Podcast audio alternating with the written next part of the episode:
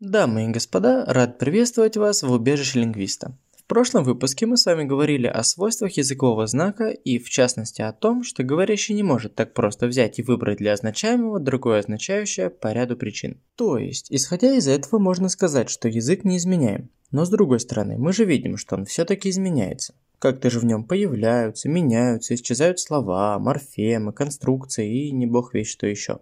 Поэтому сегодня мы ответим сразу на несколько вопросов. Что заставляет язык изменяться? Что в нем вообще может изменяться и как оно изменяется? Итак, приступим.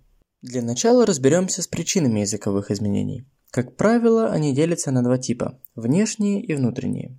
Язык, он как зеркало, отражает все, что происходит с группой людей, которые являются его носителями.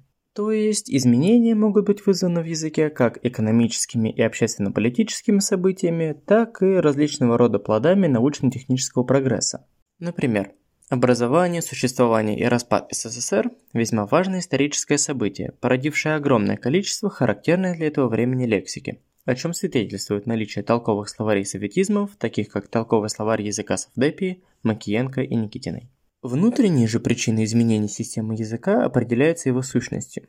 Во-первых, для каждого языка характерно стремление к экономии языковых усилий. Другими словами, люди, использующие тот или иной язык, стараются повысить эффективность коммуникации, чтобы передавать как можно больше информации, используя как можно меньше языковых средств. Возможно, именно поэтому за последнюю тысячу лет поддержная система английского языка серьезно сократилась, так же, как и исчезывательный падеж из русского языка, и остался разве что только «в чего тебе надобно старше» и сказки про золотую рыбку.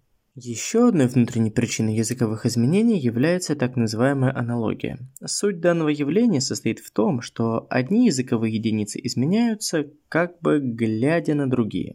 Например, отдельные группы слов могут менять свои словообразовательные модели на более популярные и продуктивные.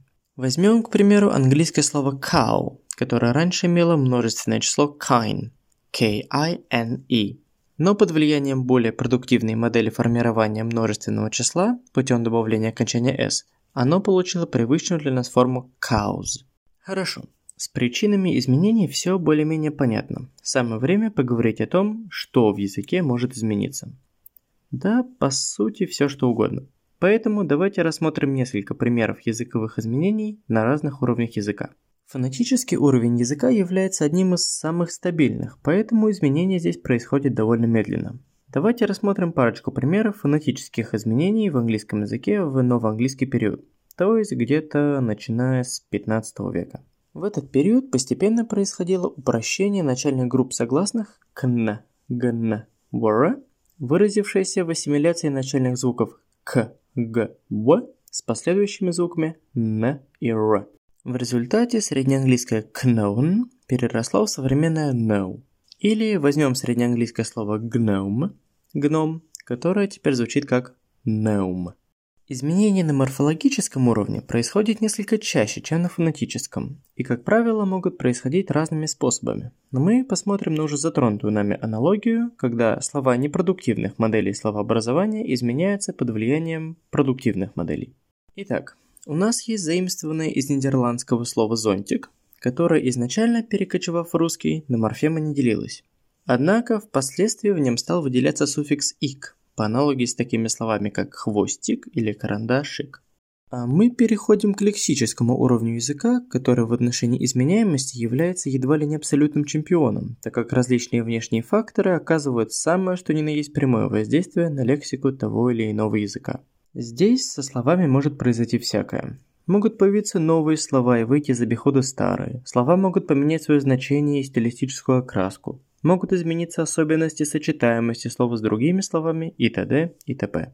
Возьмем, к примеру, такие популярные сегодня слова, как зачетка и электричка.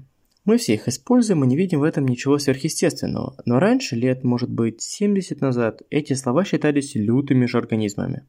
Синтаксический уровень языка так же как и фонетический, относительно стабилен и изменяется довольно медленно. Именно поэтому общая синтаксическая структура предложений общеславянского языка и многих современных славянских языков отличается весьма незначительно. Однако, какие-никакие изменения там все-таки происходят.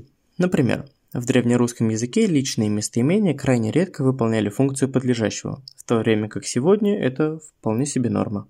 Или вот еще пример. В древнерусском языке прилагательные согласовывались с существительными как в полной, так и в краткой форме, а в современном русском языке краткие прилагательные с существительными уже не согласуются. Сегодня следы такого согласования сохранились лишь в устойчивых словосочетаниях типа «красная девица», «на босу ногу», «средь бела дня» и так далее. А на этом у меня все. Более подробно о языковых изменениях и о том, что может происходить с языками с течением времени, мы поговорим в следующих выпусках. Спасибо всем, кто дослушал выпуск до конца, и до новых встреч!